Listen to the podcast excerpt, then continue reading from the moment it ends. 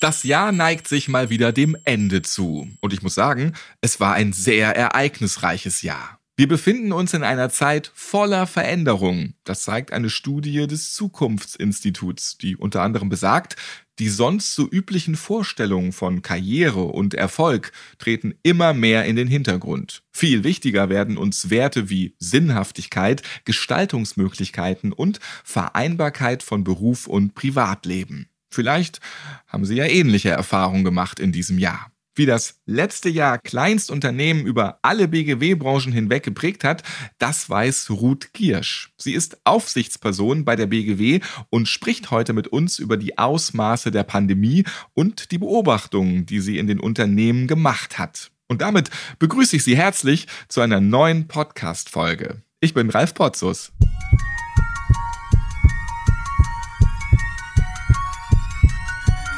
Herzschlag für ein gesundes Berufsleben.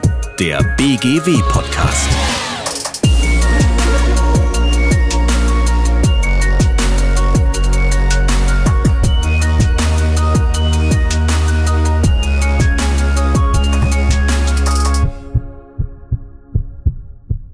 Ruth Giersch, ich grüße Sie und freue mich, dass Sie sich die Zeit genommen haben, hier zu sein. Ja, hallo, Herr Potzus. Ich freue mich auch, heute hier bei Ihnen sein zu dürfen. Sie sind Aufsichtsperson bei der BGW. Sie passen also genau auf. Beschreiben Sie bitte Ihren Beruf und ja, wie genau sieht Ihr Arbeitsalltag aus?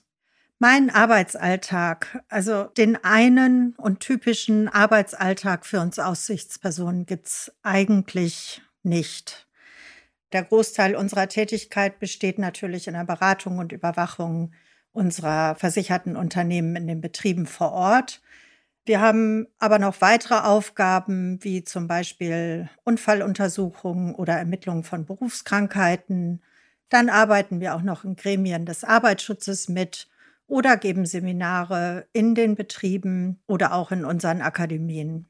Wenn Sie jetzt aber nach einem typischen Arbeitsalltag in der Beratungs- und Überwachungstätigkeit fragen, ja, dann sieht das so aus, dass ich mich morgens in mein Auto setze und in den wunderschönen Nordwesten Deutschlands fahre.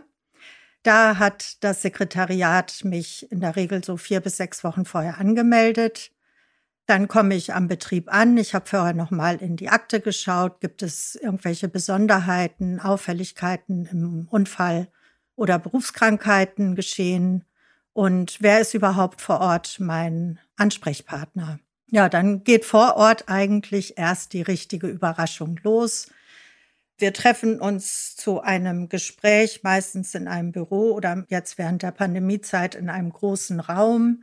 Ich frage, mit welchen Themen des Arbeits- und Gesundheitsschutzes die Unternehmerinnen und Unternehmer sich aktuell beschäftigen. Ich bringe eigene Themen mit, die branchenspezifisch sind. Wir gucken mal ins Hygienekonzept und auch in die Gefährdungsbeurteilung. Welche Gefährdungen wurden identifiziert oder welche Maßnahmen wurden bereits erarbeitet? Ja, und ganz wichtig eben sind die Maßnahmen auch wirksam, die man sich ausgedacht hat.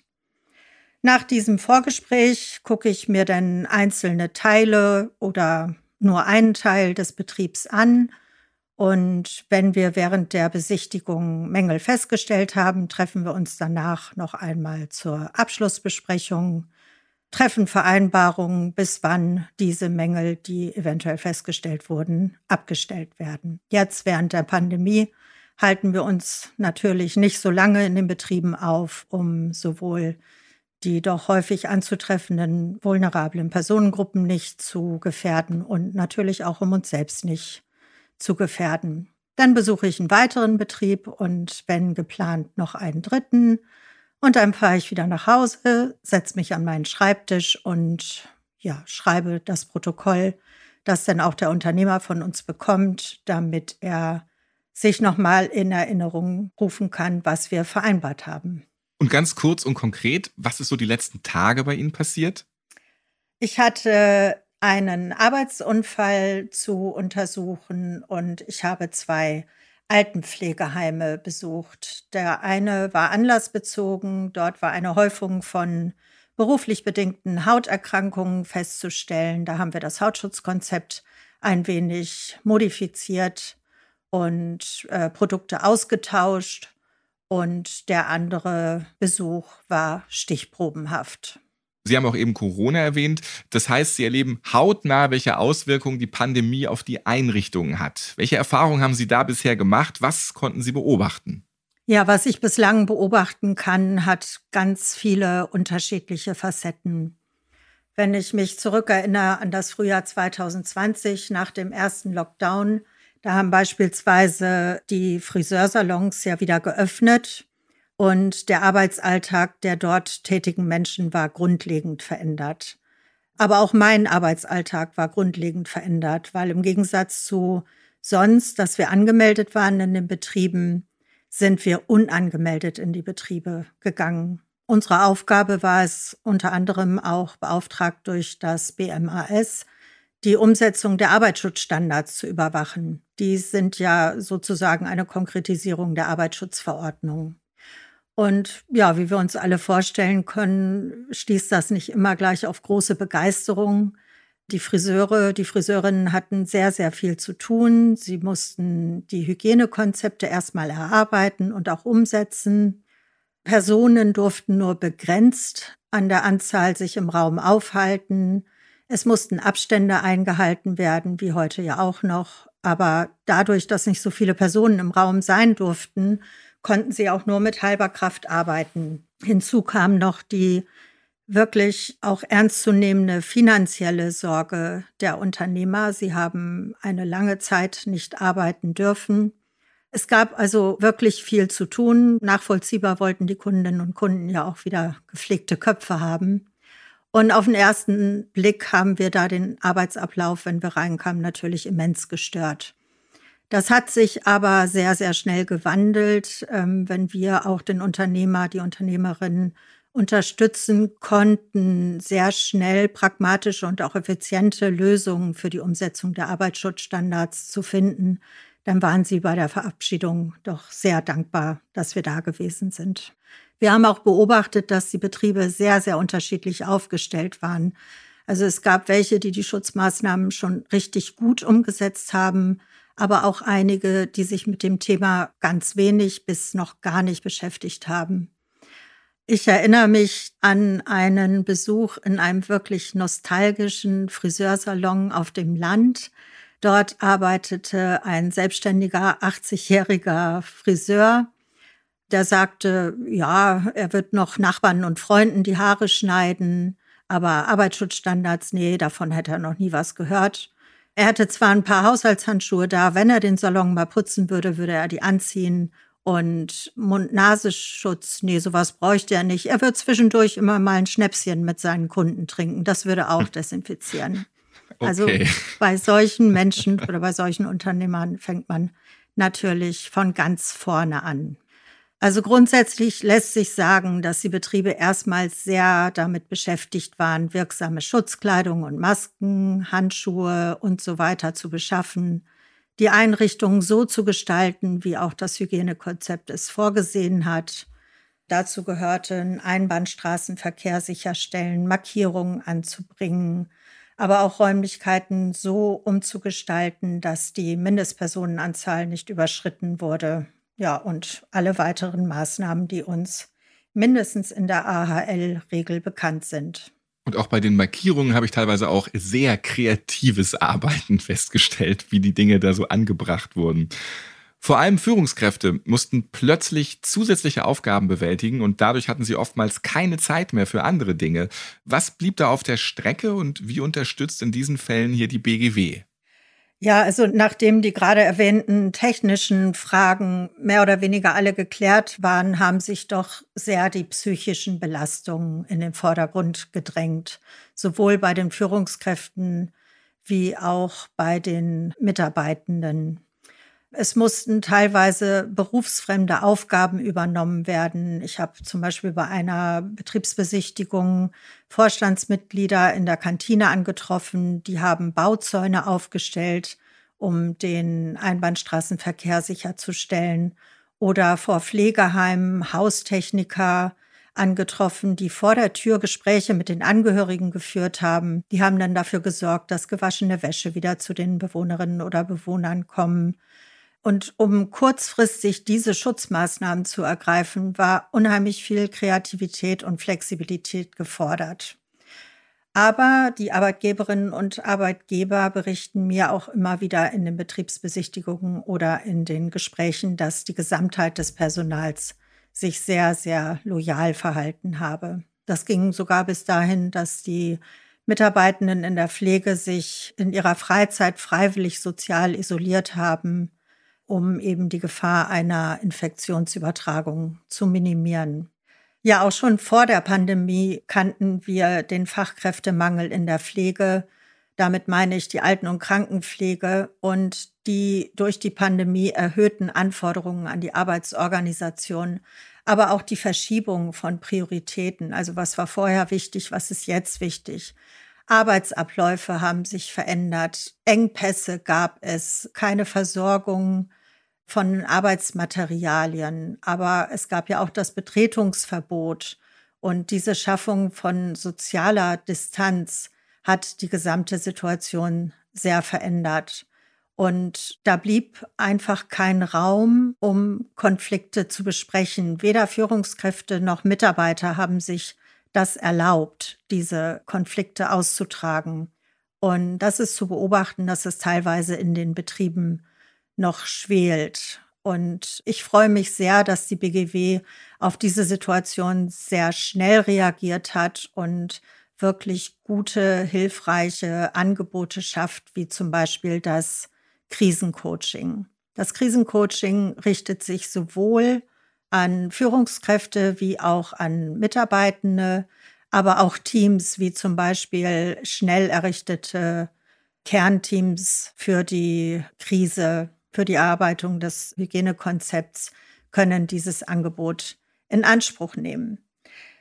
Hier handelt es sich um ein bis maximal fünf Coaching-Sitzungen. Man kann aussuchen, ob man das per Video oder per Telefon machen möchte. Und so eine Sitzung geht jeweils bis zu 90 Minuten. Die BGW konnte sehr schnell qualifizierte und erfahrene Coaches gewinnen und die unterstützen die Anrufer gezielt die psychische Gesundheit zu stärken oder auch zu erhalten. Der Coachee selber, also derjenige, der gecoacht wird, der kann den Schwerpunkt selber wählen. Es können zum Beispiel sein, wie gehe ich gut mit belastenden Emotionen um? Wie kann ich meine Mitarbeitenden weiter stärken und motivieren? Aber auch, wie gucke ich auf mich selber? Nehme ich meine eigene Erschöpfung wahr? Und wie oder wo kann ich wieder Kraft tanken. Die Pandemie wird bestimmt weiterhin in der Rolle der Führungskräfte noch viel abverlangen. Neben dem Coaching-Angebot gibt es auch weiterhin das Angebot des Strategietags Psyche und gerade in diesen Zeiten werden viele Unternehmen darauf aufmerksam. In diesem eintägigen Workshops erfolgt zunächst eine Standortbestimmung, das heißt, wie ist der aktuelle Zustand in meinem Unternehmen bezüglich der psychischen Belastung. Dieser Strategietag dient zunächst als Orientierungshilfe und am Ende kann abgeleitet werden, welche Schritte können Unternehmen jetzt konkret für eine wirksame Prävention einsetzen. Neben diesen beiden Angeboten gibt es auch noch das BGW Lernportal. Dort sind viele Materialien zur Unterstützung, zur Unterweisung, zu finden. Ja, und auch unterschiedliche Schulungen zu zahlreichen Themen des Arbeits- und Gesundheitsschutzes. Links für das Krisencoaching und auch für andere Angebote der BGW gibt es in den Shownotes dieser Podcast-Folge. Ja, jetzt haben wir hauptsächlich von den Herausforderungen für die Betriebe gesprochen. Gab es auch positive Effekte in diesem Jahr? Und wenn ja, welche waren das? Ja, genau wie das Lernportal, da würde ich auch gern wieder an die digitalen Möglichkeiten anknüpfen. Für uns selber als Mitarbeitende der BGW wurde in unvorstellbarer Schnelligkeit alles an Hard- und Software bereitgestellt, sodass wir ganz schnell in der Lage waren, im Homeoffice zu arbeiten. Bei unseren versicherten Unternehmen sieht das ein bisschen anders aus, weil gerade in Pflegeeinrichtungen, Krankenhäusern, Arztpraxen, aber auch Dienstleistungsunternehmen wie zum Beispiel Friseur oder Kosmetik, ähm, die erfordern ja die Präsenz der Mitarbeitenden. Die können ihre Arbeit ja nicht vom Schreibtisch aus machen. Was ich aber beobachtet habe, das Gute, das die Pandemie mit sich gebracht hat, sind vermehrt Dialoge zwischen Führungskräfte und Mitarbeitenden, wo es eben darum geht, wie können wir deine Ängste abbauen und wie kann ich hier eine Transparenz oder einen Konsens schaffen, wie wir auch in dieser doch irritierenden Zeit gesund und sicher weiter hier am Arbeitsplatz arbeiten können. Der positive Effekt ist, dass Mitarbeiter sich wirklich stärker beteiligen können als vorher. Und auch viele Betriebe haben veränderte Arbeitsabläufe, die die Pandemie sozusagen erzwungen hat, einfach beibehalten, weil die haben sich bewährt und werden als gut befunden. Das sind viele grundlegende Veränderungen, die auch Unternehmen weiter nach der Pandemie nach vorne bringen können. Welche Veränderungen haben Sie persönlich wahrgenommen und was hat sich vielleicht auch in Ihrem Berufsalltag verändert? Sie haben ja vorhin schon mal Ihren klassischen Arbeitstag beschrieben. Ja, ganz persönlich in den Einrichtungen oder unseren Unternehmen habe ich wahrgenommen, dass Arbeitgeberinnen und Arbeitgeber nicht nur in Sorge um ihre Mitarbeiter sind, an der Corona-Infektion zu erkranken, weil sie dann vielleicht ihre Arbeit nicht mehr machen können, sondern dass sie wirklich in Sorge sind um den Menschen selbst. Und ich glaube, gerade in kleineren Unternehmen sind die Menschen trotz des gebotenen Abstands noch ein bisschen näher zusammengerückt, als sie es vorher waren. Ein Zwischenfazit ist auch, dass die Unternehmen, die bereits vor der Pandemie den Arbeits- und Gesundheitsschutz der Beschäftigten bereits eine hohe Bedeutung beigemessen haben, das heißt die sogenannte Präventionskultur schon etabliert hatten, dass die bislang besser durch die Pandemie gekommen sind als die Unternehmen, die sich bislang weniger mit der Thematik beschäftigt haben. Ja, für mich persönlich im Arbeitsalltag als Aufsichtsperson hat sich gar nicht so viel verändert. Wir sind es ja eigentlich gewohnt, alleine auf der Straße zu sein und im Homeoffice zu arbeiten. Was ich natürlich sehr vermisse, ist der persönliche Austausch mit meinen Kolleginnen und Kollegen. Wir haben uns vor der Pandemie immer im zweiwöchigen Rhythmus zu einer Dienstbesprechung in der Dienststelle getroffen. Heute haben wir auch da die gute Lösung der ja, digitalen Konferenz. Wir nennen es alle immer unsere süße Stunde in der Woche. Da treffen wir uns, können uns austauschen und wir sind uns alle sicher, dass die Kreativität und auch der Humor mit diesem Medium nicht auf der Strecke bleiben. Sagt Ruth Giersch. Vielen Dank für das Gespräch. Ich wünsche Ihnen alles Gute für das nächste Jahr. Ich danke Ihnen. Bleiben auch Sie gesund. Wir hatten dieses Jahr spannende Gäste zu den verschiedensten Themen im BGW-Podcast zu Gast. Corona war natürlich ein wichtiger Punkt in der ein oder anderen Episode. Ganz neue Erfahrungen für viele waren beispielsweise die virtuellen Meetings. Was kann ich tun, damit eine Videokonferenz nicht zum Gruselkabinett wird? Das konnte uns Monika Matschnick im Podcast erzählen in Folge 12. Sie ist Diplompsychologin und Expertin für Körpersprache. Und so kleine Dinge wie ein Lächeln, das man aussendet, kehrt auch wieder zurück. Lächeln Sie. Und auch bei einer Videokonferenz. Gesten. Auch hier sollte man gestikulieren, aber man sollte darauf achten, dass man die Gesten sehr stark reduzieren sollte, weil dadurch passiert nämlich, wenn ich sehr viel und intensiv mit den Gesten spreche, dass ich mein Gegenüber mit meinen Gesten förmlich erschlage. Aber Gesten ja, dadurch wird auch die Stimme dynamischer, dann ist alles auch okay. Auch Azubinen und Azubis standen dieses Jahr vor einigen Herausforderungen. Wie hat sich der Alltag von Auszubildenden im Pflegeberuf geändert? Darüber haben wir in der Folge Azubis in Corona-Zeiten mit Michaela Sorber und Björn Teigelake gesprochen. Beide von der BGW. Wichtig ist, wie schon angesprochen, gerade im Bereich der schulischen Ausbildung, jetzt nicht darauf zu warten, dass das alles vorbeigeht und wieder so sein wird wie früher. Ich denke auch nach dem Corona-Pandemie-Geschehen werden digitale Lernformen, digitale Lernplattformen weiter erhalten bleiben. Da ist meine Empfehlung, Anregung, schon jetzt auch mit diesen Methoden zu üben, sie anzuwenden. Anzuwenden für den Fall erneuter Schulschließung, aber auch als Vorbereitung für zukünftige Weiterbildung in dem Beruf der Pflege. Denn auch die werden zukünftig auch in digitaler Form angeboten werden. Also hier ist einfach ein breites Übungsfeld und ich kann nur empfehlen, dieses Übungsfeld zu nutzen. Was wir alle während der letzten Monate lernen mussten, ist mit Stress umzugehen. Wie wir widerstandsfähiger werden, das konnte uns Diplompflegewirtin, Krankenschwester, Resilienztrainerin und Autorin Almut Benfer-Breisacher in der Folge 15 erklären. Der Titel Akkus aufladen. Die regelmäßige Bewusstmachung dieser schönen Dinge und die Nachvollziehbarkeit durch das Schreiben schulen meinen Blick für die positiven Dinge, die trotz allem in meinem Leben immer wieder geschehen. Und wiederum im Bewusstsein positiver Dinge fällt es mir zunehmend leichter, mit den unangenehmen Dingen konstruktiver umzugehen.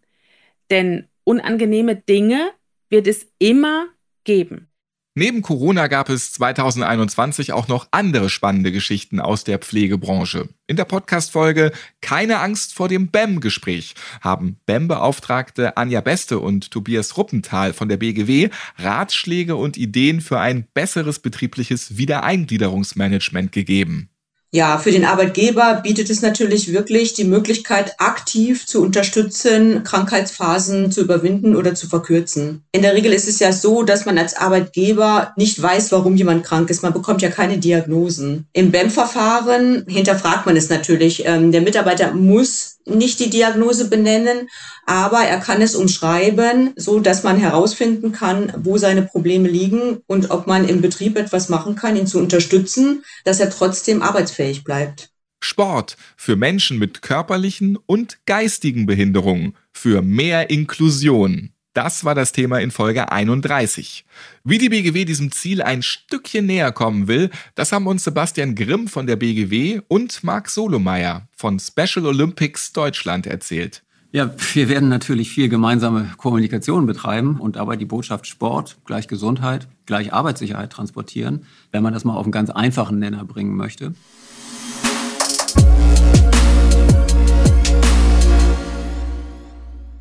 2021 war ein Jahr vollgepackt mit spannenden Geschichten, prima Interviewgästen und hörenswerten Themen beim BGW-Podcast Herzschlag für ein gesundes Berufsleben. Ja, hören Sie gerne in alle Podcast-Folgen rein.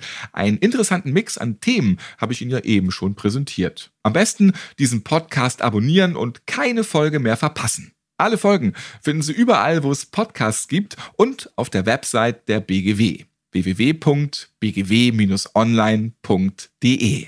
Mit dieser Folge schließen wir dieses ereignisreiche Jahr ab und freuen uns schon riesig auf 2022. Dann wieder mit packenden Themengebieten und viel neuem Input. Machen Sie es gut, haben Sie besinnliche Feiertage und einen guten Start ins neue Jahr. Bis dahin.